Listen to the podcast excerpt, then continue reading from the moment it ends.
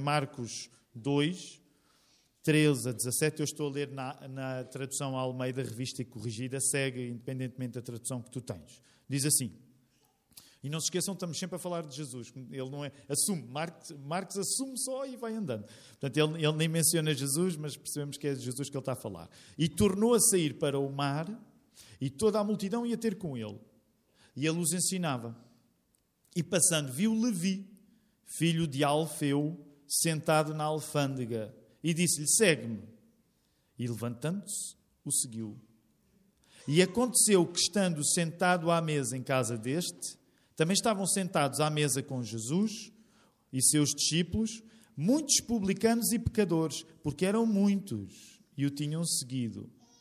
E os escribas e fariseus, vendo comer com os publicanos e pecadores, disseram aos seus discípulos: Por que come e bebe ele com os publicanos e pecadores?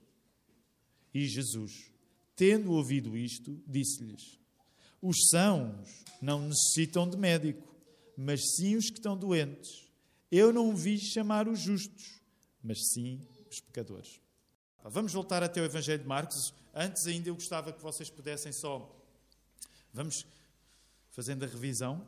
Portanto, antes de irmos ao texto que acabámos de ler, vamos só voltar, mesmo para irmos voltando a respirar fundo e a lembrarmos de como é que as coisas estão a acontecer. Vê aí Marcos 1.1, princípio do Evangelho, de Jesus Cristo, Filho de Deus. Depois, o que é que tu encontraste? Encontraste João Batista. João Batista batizou Jesus. O Evangelho de Marcos começou logo na ação, não nos foi dito nada sobre a infância de Jesus, começa logo no início do ministério de Jesus. Como sabes, o batismo tem uma importância grande, porque o batismo de Jesus funciona como uma unção de Jesus para a sua tarefa. Lembras-te, quando lias o Velho Testamento, sabias que os reis eram ungidos. É? Então, esta unção de Jesus, temos uma manifestação incrível e única de Deus Pai, Filho e Espírito Santo. É? Deus Filho é batizado, Deus Pai diz: Este é o meu filho em quem me comprazo, e o Espírito Santo desce em forma de pomba. Lembras-te desta mensagem? O João pregou aqui há algumas semanas. Depois tu viste o batismo, logo a seguir ao batismo, de uma maneira muito sucinta, a tentação de Jesus, sem grandes detalhes. E depois, logo no capítulo 1, no verso 14, tiveste a primeira chamada dos primeiros discípulos para serem pescadores de homens. Portanto, os dois irmãos, quem são esses dois irmãos? É mesmo para revermos a matéria. Quem são os dois, o primeiro par de irmãos? Quem é? Simão e André, Pedro e André, e depois? E depois? Tiago e João, ou João e Tiago, filhos de Zebedeu. Depois tiveste a primeira cura, onde é que ela aconteceu? Primeira cura no Evangelho de Marcos acontece onde? Cafarnaum e onde? Em que lugar mais específico de Cafarnaum? Na sinagoga com um homem que estava endemoninhado. Logo a seguir vem outra cura. Qual é a cura seguinte? Também é fácil, é só irmos lendo. Foi a cura da sogra de Pedro, e depois, ainda, quando Jesus procurava descansar, aliás, ele descansou, mas logo Pedro foi ter com ele dizer: Jesus, anda toda a gente à tua procura. E ele fez ainda uma cura no final do capítulo 1, que foi a cura do leproso. Lembras-te? O leproso tirou o milagre de Jesus, vamos dizer assim, saca de Jesus um milagre. Portanto, o milagre de Jesus deu-lhe uma vida nova, uma saúde nova. Ele recebeu o milagre no corpo, mas curiosamente ele não obedeceu a Jesus. Então, uh, e esta é uma ideia que vai ser eh, repisada várias vezes, se Deus assim permitir, que a ideia tu podes receber milagres no corpo, isso não significa que recebeste o melhor milagre de todos, que é o milagre no coração, a vida transformada. Lembras-te, a semana passada foi isso que falámos, só para relembrar agora. Capítulo 2, vimos isso a semana passada, do verso 1 até ao verso 12, vimos o milagre daquele homem que foi levado, ele era paralítico, ele foi levado pelos quatro amigos. E lembram-se? Jesus viu a fé daquela gente e disse que os milagres dele estavam perdoados. Isso naturalmente escandalizou os religiosos que estavam presentes. Essa é uma das coisas que tu vais ver. Para onde quer que Jesus vá, quem é que está sempre com Jesus? Além dos discípulos, quem é que está sempre com Jesus? Ali.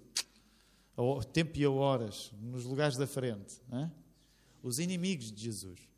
Se tu queres aprender alguma coisa no Evangelho de Marcos, podes até aprender com os inimigos de Jesus. Os inimigos de Jesus fazem questão de o seguir. Okay? É logo um compromisso. E hoje, já lemos o texto, vamos evoluir um pouco mais no texto, mas já viste no texto que, uma vez mais, os inimigos o seguem. Vamos lá voltar. Agora é a vocação de Levi. Quem é este Levi? Levi seria o nome hebraico, não é? Mas qual seria o nome mais comum que tu conheces dele? Mateus. E queremos nós que Mateus é este.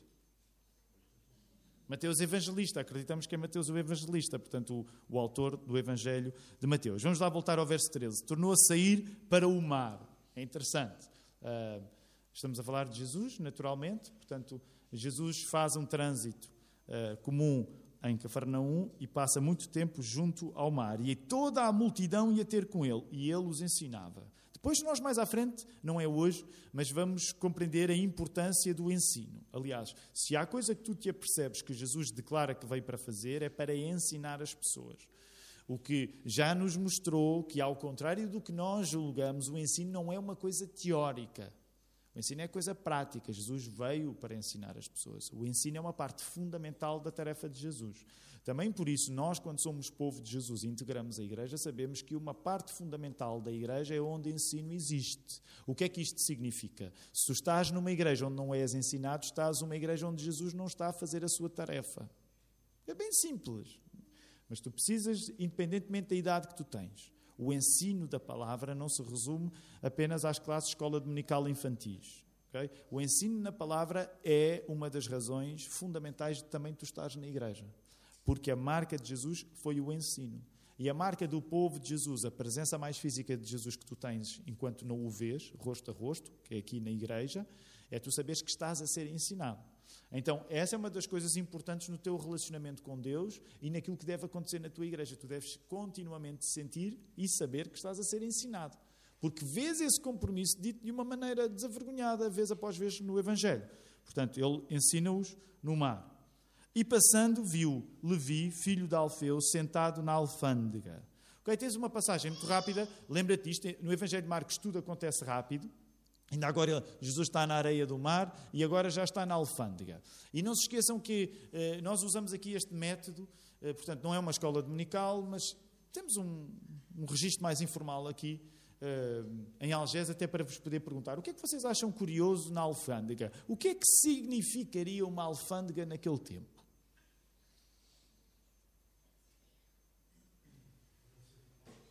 Era? Era o lugar onde, por exemplo, os impostos eram cobrados.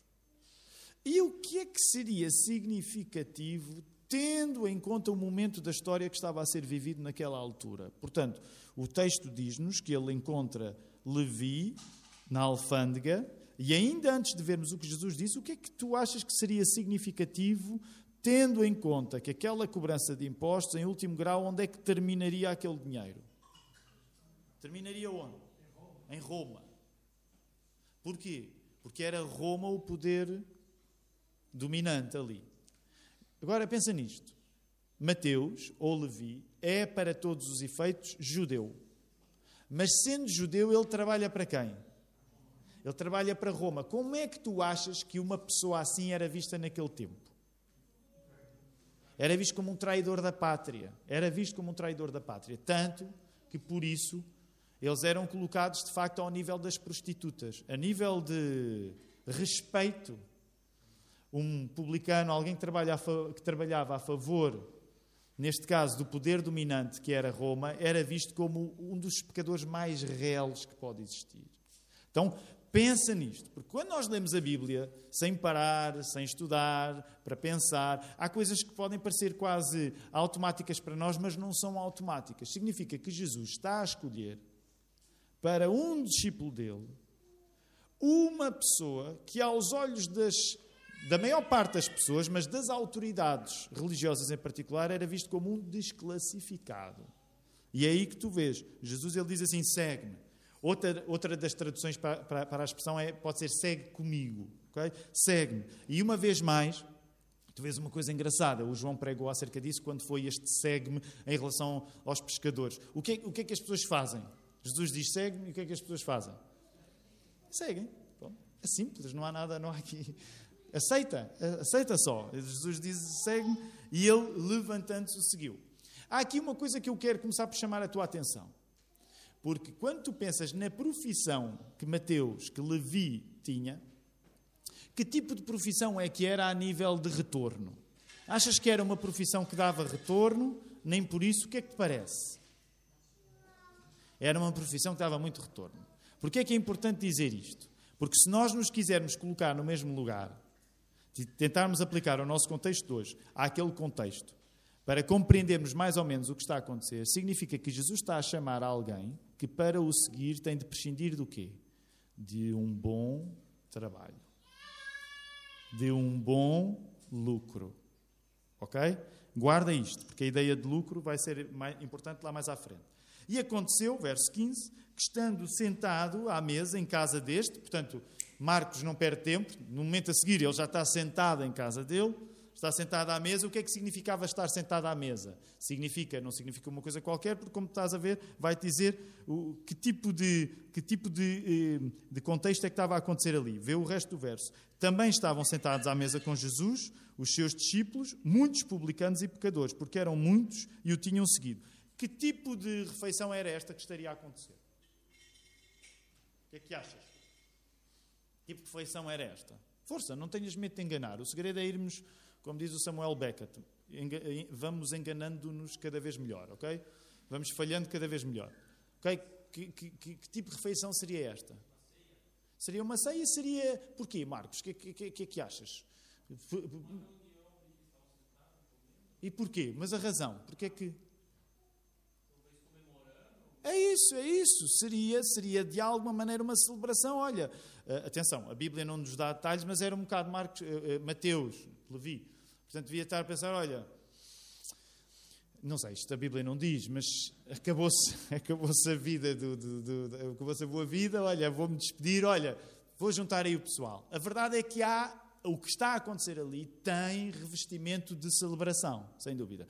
Por isso mesmo é que tens de compreender o que vai ser dito. Olha no verso 16: E os escribas e fariseus, estão eles à mesa? Pergunto-vos eu. Pergunto-vos eu: estão eles à mesa com eles? Eles não estão à mesa, ok? Eles estão a assistir. Estão a ver aquelas pessoas que não se conspurcam com, a, com as festas dos outros, mas que fazem questão de estar sempre a acompanhá-las? Digam a verdade, às vezes somos nós nas redes sociais, não é? Nós, nós não estamos lá, mas é esse, eu vi-o, eu vi-o, ele estava lá. Uh, e, e é isso que está a acontecer. Os escribas e fariseus, vendo comer com publicanos e pecadores, disseram aos seus discípulos: Porque come e bebe ele com os publicanos e pecadores? Portanto, tens aqui um compromisso, que é o compromisso dos inimigos de Jesus, os escribas, fariseus, os religiosos, eles não se poluem sentando-se naquela mesa com gente pecadora, mas eles estão lá a marcar a sua posição. E é interessante, não há detalhes aqui, nós não sabemos alguns detalhes, mas eles arranjam maneira do, do recado chegar, curiosamente, através dos discípulos de Jesus. Então, muitas vezes tu vais ver isso acontecer no Evangelho de Marcos. Às vezes é mais fácil chegar ao discípulo do que ao mestre, e geralmente há a crítica. Podemos até pensar que essa crítica, de certa maneira, era os próprios fariseus e escribas a tentar, de algum modo, mostrar àqueles homens que estavam a seguir a Jesus que ele não seria um grande mestre, que ele era o mestre errado para seguir. E o verso 17 diz: Jesus, tendo ouvido isto, disse-lhes: Os sãos não necessitam de médico, mas sim os que estão doentes. Eu não vim chamar os justos, mas sim os pecadores. Na hora em que uma pergunta é feita acerca daquilo que Jesus está a fazer, daquilo que Jesus é, e qual é a pergunta? A pergunta do verso 16, porque come e bebe ele com publicanos e pecadores? Vamos dizer assim, é feito, é, é feito um porquê. Porquê, Jesus? Porquê é que tu estás a fazer isto? Na hora de Jesus responder ao porquê que é feito, ele diz que não veio para os sãos, mas para os doentes. Então, na hora de Jesus dar razão de quem ele é, na hora de Jesus dar razão de, daquilo que ele faz, ele prefere identificar-se com os maus e não com os bons. E isto é muito importante para nós. Na hora de Jesus responder a um porquê que lhe é feito, ele prefere identificar-se com aqueles que têm má reputação do que aqueles que têm boa. E repara, a resposta de Jesus tem aqui algumas subtilezas que nós devemos pescar ainda. Os sãos não necessitam de médico, mas sim os que estão doentes. Eu não vim chamar os justos, mas sim os pecadores. De cada vez, topa a ironia, de cada vez que tu preferes identificar-te com os bons, tu partes do princípio que és saudável.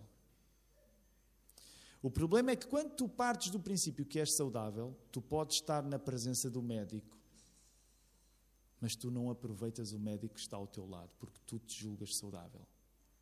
Então há, há duas coisas que acontecem simultaneamente.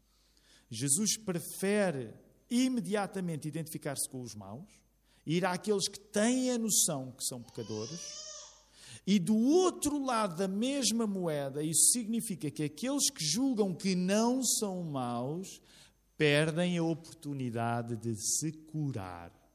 E agora falo curar, sobretudo no sentido espiritual. A ironia é que de cada vez que tu julgas superior aos outros, tu perdes a oportunidade para o teu próprio aperfeiçoamento. Então, ainda hoje, este é um valor que nós temos de abraçar quando somos cristãos. Nós não precisamos de nos preocupar para explicar às pessoas que estão de fora da fé que, bem vistas as coisas, nós somos saudáveis. Porque o nosso próprio Senhor não o fez. O privilégio, e deixa-me até dizer, o sentido de humor de Deus, é que tu não tenhas problema nenhum em quando alguém divide o mundo entre bons e maus, tu não és cristão para fazer parte do grupo dos bons. Tu és cristão para fazer parte do grupo dos maus. Porque se o nosso Senhor, quando lhe perguntaram um porquê, ele preferiu dizer que veio para os doentes, não somos nós que nos vamos colocar num grau superior ao nosso Senhor. E sabes, esse é um dos privilégios que nós, como cristãos, temos, mas que muitas vezes nós desperdiçamos. Porque a nossa tentação, a nossa vaidade, quando se divide o mundo entre aqueles que estão bem e aqueles que estão mal, nós queremos estar junto daqueles que estão bem. Mas Jesus não veio para aqueles que estão bem. Jesus veio para aqueles que precisam. Veio para os doentes, ele não veio para os que são sãos. Então, pensa nisto, ok? Já depois vamos voltar aqui a algumas ideias, porque uma das coisas que eu pedi para tu guardares foi, por exemplo, o facto de, quando falamos de Levi, ele ter abandonado uma. Uma. Uma, uma profissão que lhe dava muito. Ok, guarda isso. Vamos continuar. Verso 18. Ora, os discípulos de João e os fariseus jejuavam e foram e disseram: Por que jejuam os discípulos de João e dos fariseus e não jejuam os teus discípulos?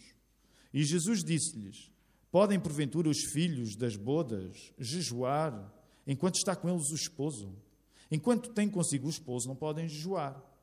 Mas dias virão em que lhes será tirado o esposo, e então jejuarão naqueles dias. Ninguém deita remendo de pano novo em vestido velho. De outra sorte, o mesmo remendo novo rompe o velho e a ruptura fica maior. E ninguém deita vinho novo em odres velhos. De outra sorte, o vinho novo rompe os odres e entorna-se o vinho. E os odres estragam-se, o vinho novo deve ser deitado em odres novos. Então, logo de seguida, o que é que acontece? Segundo embate entre os escribas e fariseus e Jesus. E é importante que nós hoje leiamos esta, esta sucessão. Tiveste um primeiro embate agora na chamada de Levi, tens um segundo embate agora com com, nesta questão do jejum. Aliás, se formos rigorosos, logo no início do capítulo 2, tu tiveste um embate também na cura do, do paralítico. Mas qual é o embate agora? Agora, qual é a questão? Primeiro, é que Jesus comia com pecadores. Qual é a questão agora? Isto é engraçado, porque há uma, há uma continuação lógica. Primeiro, Jesus é acusado de. De quê? De comer. E agora é acusado de quê? De não jejuar. Portanto, primeiro ele come pecadores e depois devia não comer, para mostrar que era um mestre, um grande religioso, e joar, e parece que nada disso acontece. Volta aí ao verso 18. Não é? Porque jejuam os discípulos de João e dos fariseus, e não jejuam os teus discípulos. E eles são espertos. Que tipo de relação é que achas que estes homens tinham com João Batista? Qual era a relação que João Batista tinha com os escribas e fariseus? Eram amiguinhos? Não eram. Mas eles, para andar atrás de Jesus, até não se importam de agora referir João Batista como um exemplo mais próximo deles. Okay? Tu apercebes que, de facto, os inimigos de Jesus têm muito para nos ensinar, porque eles dão tudo na tarefa de ser inimigos de Jesus. Até falar num homem com quem não tinham grande amizade. É como na política, sabem como é que é? Na política, quando, como é que se diz? Costuma-se dizer, o inimigo do meu inimigo é meu amigo. E aí tu vais ver isso, repara, para a semana, se eu quiser, quando chegarmos ao capítulo 3, tu vais topar isso, que é inimigos. Uh, absolutos a tornarem-se amigos para ir atrás de Jesus. Então é aqui que acontece. João, de facto, João Batista, comparando com Jesus, João era mais parecido com os fariseus no que diz respeito ao seu rigor, nós hoje diríamos ascético, né? os ascetas, no sentido em que João era um homem de pouco alimento. O que é que João gostava, Batista? Qual era a perdição de João Batista? No prato. Qual é que era? Era quê? Era mel, pronto, e gafanhotos nenhum homem, acho eu, não sei, nenhum homem há de ganhar muito peso com, com, uma, com, uma, com uma dieta de mel e gafanhotos. Ainda por cima, qual era a perdição de João a nível de roupa? Ele andava com pelos de camelo, portanto, imaginem este homem. Nós, às vezes, temos uma ideia errada que julgamos que todas as pessoas há dois mil anos no Médio Oriente andavam parecido com, com, com João. E não, João já era, de facto, um bocado à parte. Porque já era um homem que tu olharias para ele e, e dirias: alguma coisa está, alguma coisa está errada com, com, com, esta pessoa. Porque ele já estava retirado no deserto, comia mel e gafanhotos e andava de, de, de, pel, dos pelos de camelos e, e, e, tudo isso. Portanto, ela, esta, a figura de João é completamente diferente da figura de Jesus. Ainda agora, Jesus foi batizado por ele, mas já eles começam a notar diferenças entre o ministério de Jesus e o ministério de João. Há uma grande importância, há, há uma semelhança fundamental. O João pregou sobre isto há algumas semanas. Qual é a semelhança fundamental entre Jesus e João? Ou entre João e Jesus? João pregava uma coisa e isso vai ser fundamental no ministério de Jesus, que é a pregação do arrependimento. Mas tu vais ver como há maneiras diferentes de pregar a mesma mensagem. O tipo de pregador que João era é um tipo de pregador diferente que Jesus. Então veio o verso 19. E Jesus disse-lhes: Pode, Podem, porventura, os filhos das bodas joar enquanto está com eles o esposo, enquanto tem consigo o esposo, não podem joar. O que Jesus está a dizer é que quando é festa, quando o casamento está a acontecer, é festa. É, é até imoral na festa, na festa, haver tristeza. Portanto, quando o noivo está, é uma altura de fartura. Reparem, hoje, como nós vivemos com mais prosperidade, nós não notamos tanta importância das festas. Mas tu vivesses há dois, dois mil anos com muito menos prosperidade do que hoje vives, tu sabes que uma festa era mesmo. Tu tinhas de ser rigoroso com a fartura da festa. Porquê? Porque no dia a dia tu não tinhas a mesma fartura. Alguns mais antigos poderão lembrar também que Portugal há 50 ou 60 ou 70 anos também era um pouco assim. Não sei se vocês têm histórias dessas na família, eu tenho algumas histórias quando os meus pais falam na infância deles, não é? havia uma grande diferença entre um dia de festa e um dia normal. Porquê? Porque no dia de festa podia-se comer muita coisa e no dia normal não se podia. Hoje, prova da nossa fartura é que às vezes já não há diferença entre um dia de festa e um dia normal. Por exemplo, eu ainda me lembro, e não vivi nenhuma, nenhuma pobreza, mas, por exemplo, eu antigamente, quando, quando éramos crianças, por exemplo, não bebíamos sumos, só se bebiam em dias de festas. Não, não havia sumos. Havia outros, outros outros afortunados na, na igreja onde eu cresci que bebiam Coca-Cola todos os dias, mas, mas, por exemplo, na minha casa era muito frugal, era João Batista, era só em dias de festa. Isto era uma indireta para o Miguel, aqueles que são de Telos perceberam. Mas porquê? Porque era aquela coisa, não, é dia de festa, então bebe-se sumos. Agora, nós estamos a fazer esta comparação, mas pensa há dois mil anos, ok? Pensa há dois mil anos, numa altura em que as pessoas de facto não tinham a fartura que nós temos. Então o que Jesus está a dizer é que há uma ética da festa e do casamento, é que aí não há, não há liberdade para, para tristezas. Aí é mesmo para aproveitar quando o noivo está. Mas dias virão em que lhes será tirado o esposo, e então jejuarão naqueles dias. Sabem, este é um assunto que não temos tempo agora para desenvolver, mas ainda hoje apaixona muitos cristãos, a questão do jejum. E eu tenho de admitir uma coisa pensando na nossa denominação. E sabem, esse é um dos privilégios que também já aqui em Algés acontece, não é só lá na Lapa, e que para mim é um privilégio. Alguns de nós estamos aqui em Algés, uh, alguns cresceram na igreja, aliás, talvez até um, uma parte considerável, talvez a maioria nós, cresceram na igreja, e alguns cresceram na igreja, como eu, numa igreja batista. Mas uma das riquezas que já acontece aqui em Algés, também acontece na Lapa, é que muitos de nós que cresceram na igreja, nem todos cresceram numa igreja batista. Portanto, há, muitos de vós vieram do contexto mais pentecostal e isso enriquece a nossa igreja, porque significa que temos experiências um pouco diferentes. Por exemplo, para quem nasce no meio batista, se vocês tivessem de pontuar valores de jejum de 0 a 5, que valor é que davam? Para quem vem do contexto batista, qual é o valor de jejum entre batistas em Portugal? 0 a 5. Isto é uma sondagem à boca das urnas, ok? O que é que diriam? Batistas, jejum e batistas em Portugal, de 0 a 5. Aí o irmão Sérgio vai logo para o zero.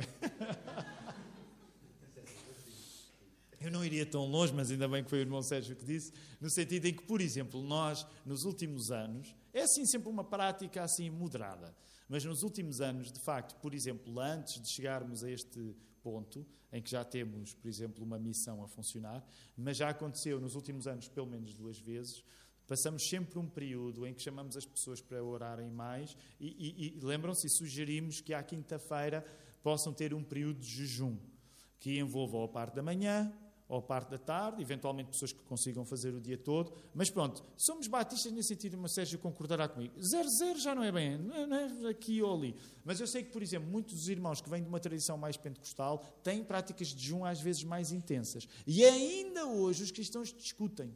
Deve-se fazer jejum, não deve? De facto, na nossa experiência, nós acreditamos que há espaço para o jejum.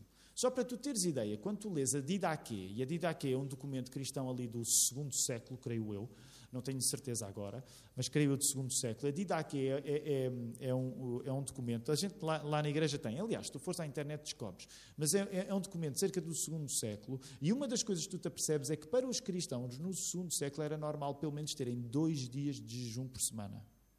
Ok? Porquê é que é importante termos a ideia disto? Porque às vezes nós julgamos que, consoante a nossa experiência no século XX ou XXI, acerca de jejum, julgamos que para os cristãos sempre foi assim. E não é bem.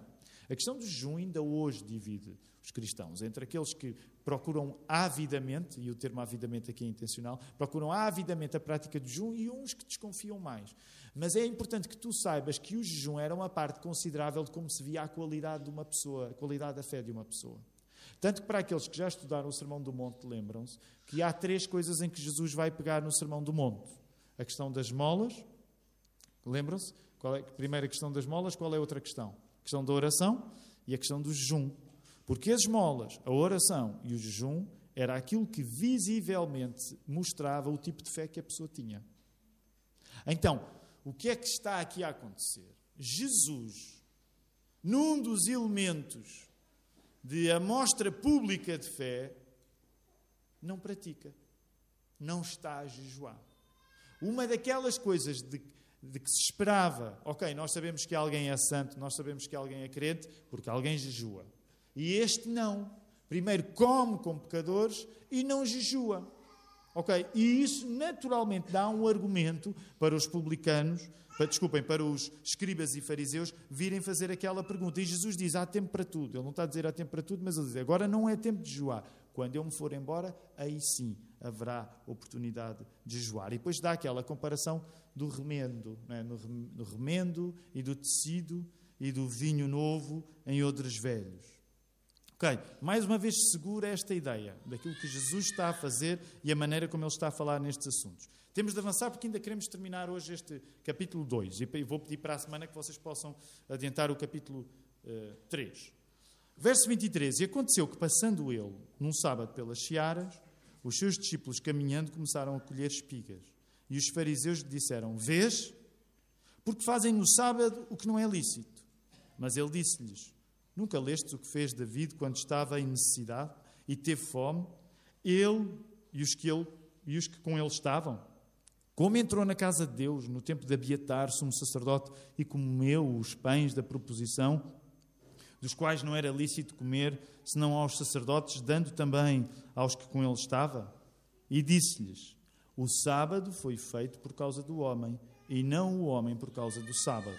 Assim o filho do homem até do Senhor, até do sábado é Senhor. OK. Mais um choque entre Jesus e os escribas e fariseus. Hoje estamos a ver três seguidos. Se adicionarmos ao da semana passada, são quatro. Só este capítulo 2 significa quando estás a ler Marcos 2 é só choques entre Jesus e as autoridades religiosas. Ele primeiro foi acusado, nós vimos na vocação de Levi, porque comeu com pecadores. Depois ele é acusado porque não come quando devia não comer. E agora ele é acusado porque come no dia errado. Eles estão obcecados com a boca de Jesus, ok?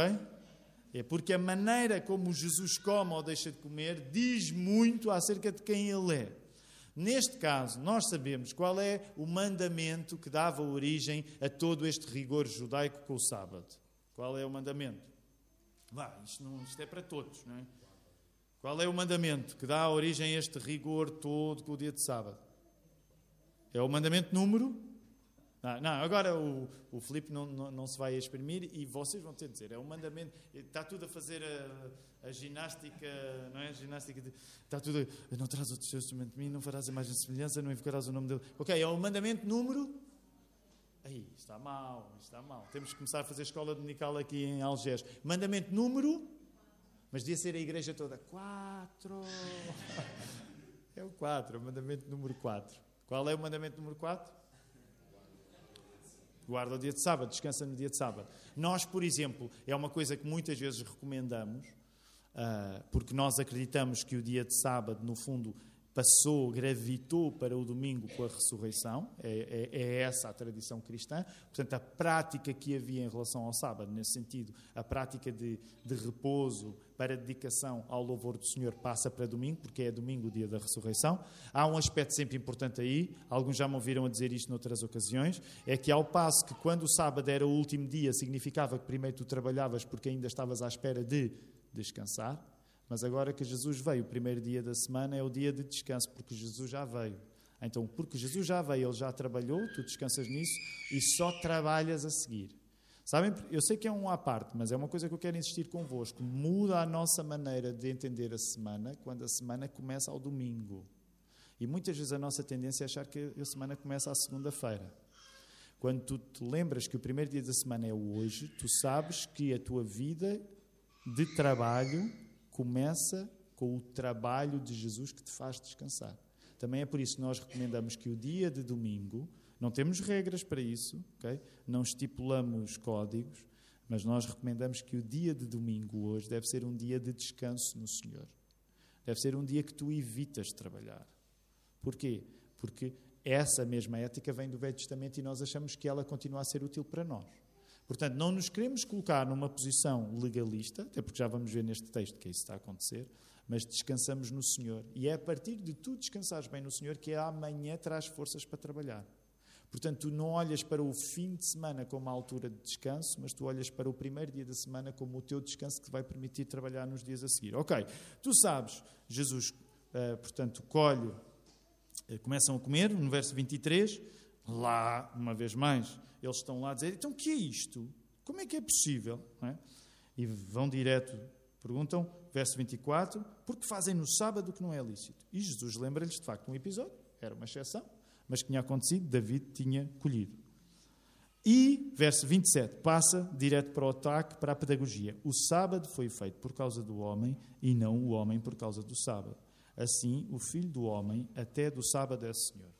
Sabes, se nós ouvirmos isto sem o contexto judaico, isto não é tão extraordinário como parece. Mas tu ouvires isto a partir do contexto judaico, a partir do Velho Testamento, o que é que achas que a pessoa sente quando ouvia uma coisa destas? Tenta-te colocar agora no lugar dos maus. E neste caso, os maus são aqueles que se julgavam bons, que são os, os escribas e fariseus. Mas o que é que tu achas que eles ouviriam quando Jesus diz que até do sábado é Senhor? Coloca-te no lugar deles. Como é que eles, o que é que significava? Uma afronta. E porquê uma afronta? Porque Jesus, ao dizer que é o Senhor do sábado, em que lugar é que Jesus está a colocar? Ele está a colocar-se no lugar de Deus. Porque o sábado era o dia sagrado, porque era o dia que tu paravas e dedicavas inteiramente a Deus, sem trabalhar. Se Jesus diz: Olha, sabem o dia de sábado que é sagrado para vocês, o dia que é sagrado para vocês é feito para mim. O que ele está a dizer é: mais sagrado que o sábado sou eu. Eu sou mais sagrado que o sábado. Tu consegues entender, de facto, a afronta, usando a expressão que o irmão Sérgio partilhou, a afronta que é para estes homens. Nós, quando lemos a Bíblia sem parar, isto tudo se vai somando e nós não conseguimos compreender o escândalo que Jesus traz. Agora que nos aproximamos do final do nosso estudo hoje, há, há, é, é, por isso que eu quero sempre insistir contigo. Tu precisas ler a história do Nosso Senhor para compreenderes que, quando estás a ler, por exemplo, este Evangelho, é, é como se costuma dizer, é cada tiro, cada mel. Cada coisa que Jesus está a fazer nesta fase é uma afronta às autoridades religiosas. O que Jesus também está a dizer é que a autoridade dele não é da mesma ordem da autoridade dos religiosos. Por isso é uma expressão que tu já encontraste aqui. Eles ficam admirados com a autoridade de Jesus, porque Jesus não está nem aí para a autoridade dos religiosos. Ele está a invocar uma autoridade acima, e isso é escandaloso ouvir. Agora lembra-te, para terminarmos, eu tinha dito para tu não esqueceres, não esqueceres o elemento de prosperidade que havia na profissão de Mateus, na profissão de Levi. Há aqui um jogo que eu quero que tu consideres à medida que estes embates entre Jesus e os escribas fariseus acontecem. O que é que os escribas e fariseus. Dizem-me alguma coisa boa acerca dos escribas e fariseus. Okay? Porque só aqui tivemos três embates entre os escribas e fariseus e Jesus. Diz alguma coisa boa acerca dos escribas e fariseus. Sabes que até porque esse exercício é bom. Nós temos de ser sempre capazes de, pelo menos, reconhecer alguma qualidade nas pessoas que estão contra nós. Porque até com as pessoas que estão contra nós, nós podemos aprender alguma coisa. Mas diz aí alguma qualidade dos escribas e dos fariseus, tendo lido estes embates todos. Como? Eles estão atentos. Nesse sentido, eles são o quê? São zelosos, eles são dedicados. Eles nunca são, nem vão ser, nos evangelhos, preguiçosos. O pecado da preguiça nos Evangelhos não é praticado pelos inimigos de Jesus. O pecado da timidez, da falta de firmeza, nunca é praticado pelos inimigos de Jesus. É sempre pelos amigos. Ok? Agora, diz alguma coisa negativa nestes homens, para além do óbvio, que não gostam de Jesus, mas alguma coisa negativa. E vou-te ajudar, relacionado com o primeiro embate com, com, com, o facto de Jesus ter falado que tinha vindo para os sãos. Qual é o grande, qual é a, a grande oportunidade perdida destes homens? O orgulho. E o orgulho o que é que não lhes permite? Eles não veem, reparem, é uma coisa muito interessante. Eles passam a vida com Jesus, dedicados a Jesus, obcecados por Jesus, perseguindo Jesus para todo o lado, mas eles não pegam de Jesus a coisa que era mais necessária para eles. Porque eles, ouvindo Jesus, o que é que eles nunca praticam? Que era a tal mensagem que já vinha de João Batista. O que é que eles nunca praticam? O arrependimento. Eles, de certa maneira, são os alunos mais atentos de Jesus, mas eles nunca praticam a lição do arrependimento. Então repara, o verdadeiro lucro quando tu estás com Jesus, tu já aprendeste isso, nas coisas que ele faz no capítulo 1 e no início do capítulo 2, é o arrependimento, para que todos saibam que o Filho eh, do Homem tem na terra poder para perdoar pecados eu digo, levanta, toma o teu leito e anda. Foi isso que ele disse ao paralítico. Então Jesus já disse, para que vocês saibam que eu tenho o poder dos poderes, para que vocês saibam que eu pratico o milagre dos milagres, que é a super cura, que é o perdão dos pecados, eu faço milagres físicos. Então repara, estes homens estão a ver todos estes sinais serem feitos, mas eles continuamente fecham o seu coração ao arrependimento. Curiosamente, Levi, Mateus, abandona uma vida de lucro, mas ele, ao abandonar o lucro, este lucro físico, ele vai recolher o melhor lucro espiritual. Porquê? Porque Levi mostra um exemplo de arrependimento. Lembras-te mais tarde, quando Jesus compara aquelas duas orações, ele coloca alguém que tinha a mesma profissão, que era também um publicano. Lá no Evangelho de Lucas para dizer que a melhor oração não era a do crentão que olhava para o outro, obrigado, Senhor, porque eu não sou como este. Mas a melhor oração era a do publicano, porque ele dizia a Deus o quê? Tem misericórdia de mim, porque sou um pecador. Então repara, o maior lucro que tu tiras da proximidade de Jesus é o arrependimento dos teus pecados. Esse é o lucro que tragicamente os fariseus e escribas recusam vez após vez. Recusaram no milagre da cura do paralítico. Recusam quando veem um homem a deixar uma vida de negócios bem-sucedida para seguir Jesus Levi. Recusam quando veem que Jesus não jejua. Recusam quando veem Jesus a comer espigas no sábado. Vez após vez recusam. Para abrir o teu apetite para a semana, eles ainda vão recusar no capítulo 3. E no capítulo 3, para a semana, se assim permitir, vocês vão ver a coligação mais inesperada a acontecer por causa do ódio a Jesus. Quando nós lemos estas coisas, uma das coisas, o, a última coisa que eu gostava de dizer, quando nós lemos estes textos, nós temos de compreender que o mais valioso quando Jesus chega não é a manutenção da estabilidade que existia mas é a abertura ao milagre mais caro de todos, que é o milagre do arrependimento, que vai ser selado. Eles ainda não sabem como é que esse milagre vai ser selado.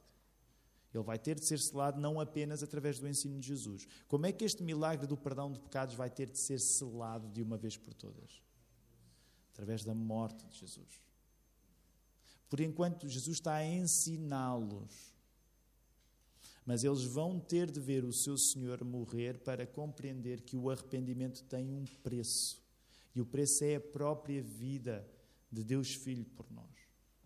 Logo, o milagre maior de todos é a nossa abertura ao arrependimento. Porque não é um milagre qualquer. É um milagre que dependeu da própria vida de Jesus. Repara, se nós nos lembrarmos isto durante esta semana, coisas bem simples.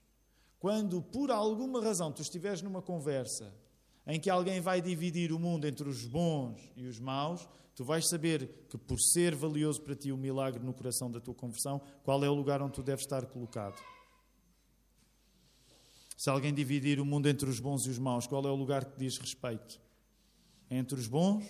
Não gastes tempo a defender a tua qualidade, por favor. Isso é das coisas menos cristãs que existe. Segundo episódio tu vais compreender que muitas vezes mais vale deixar de comer alguma coisa, ok? Se necessário for, e ter alguma prática de jejum, sem dúvida. Às vezes vale a pena nós jejuarmos, porque estamos mais dependentes de ouvir, estamos mais dispostos a ouvir a resposta de Deus quando estamos a jejuar, mas também vais aprender a lição que Jesus quis ensinar ali. Que é, quando estás na presença de Deus, é uma blasfémia não teres a presença de Deus como festa. Sabem também isso que nos últimos domingos nós também temos estado a tentar enfatizar lá na Lapa com a ideia da presença de Deus. Quando tu vais à casa de oração, tu tens de aproveitar a presença de Jesus. Tu tens de aproveitar a presença espiritual de Jesus quando nós nos reunimos no nome dele. Não é a altura de jejuar na casa de oração. Compreendes a ideia? É a altura de tu te encheres da presença de Jesus. Por último, na questão do sábado, já viste a maneira como nós temos de começar a repensar o modo como nós descansamos e trabalhamos? Já viste que, por exemplo, muitas vezes os nossos domingos são difíceis, porquê? Alguém que diga assim, confissão rápida, para terminarmos. Porquê é que às vezes os nossos domingos são difíceis? Digam. Porquê é que os nossos domingos às vezes são difíceis? Porquê?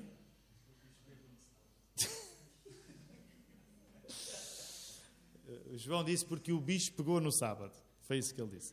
Isto é uma, é uma, uma, uma piada maliciosa que se fez na, na, na, nos ouvidos das pessoas lá na, quinta-feira. Mas porquê? Muitas vezes o domingo é difícil, porque, como o João disse, porque nós ao sábado tivemos a arrebentar-nos todos, seja fazer o, fosse o que fosse. E não compreendemos que o descanso é um compromisso com o prazer. Se tu tiveres dado de ti eh, tudo o que havia para dar no sábado, é óbvio que mesmo que Jesus venha ao culto, tu não vais estar com vontade de estar lá. Ok? Portanto, pensa na maneira como tu próprio vives o descanso. Mas o Miguel tinha dito outra coisa também. O que é que tinhas falado ainda sobre o descanso e o trabalho?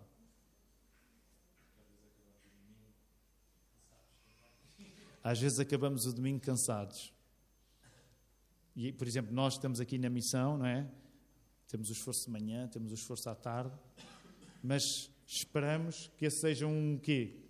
Seja um cansaço. Que tipo de cansaço? Exatamente. é aquele cansaço que nós estamos à espera, Deus vai ter de pagar por ele no céu, não é? Eu acho que está tudo certo, está tudo certo. Considera isto, para que, por exemplo, quando tu estiveres a construir as tuas expectativas para o próximo fim de semana, ainda por cima, próximo fim de semana é fim de semana prolongado. Não nos interessa fazer códigos, não nos interessa ter as regrinhas que os escribas e os fariseus tinham, mas pensa nisto. O prazer da presença de Jesus é uma coisa que se prepara também. O descanso é uma coisa séria, porque o sábado foi feito para nós, mas quando estamos com Jesus está alguém que é o Senhor do próprio sábado. Jesus está a mexer na vida daquelas pessoas de uma maneira que nem eles trabalham da mesma, do mesmo modo, aquele homem mudou de emprego, Mateus, nem descansam da mesma maneira. E uma das coisas que eu queria que tu considerasses durante esta semana é isto mesmo: a tua relação com o trabalho, a tua relação com o descanso. No trabalho deves encontrar Jesus e agir como um agente de esperança para aqueles que ainda não o conhecem. No descanso deves encontrar Jesus e celebrar estar na presença do noivo. Que Ele nos ajude. Vamos usar nossas vozes, vamos louvar a Deus.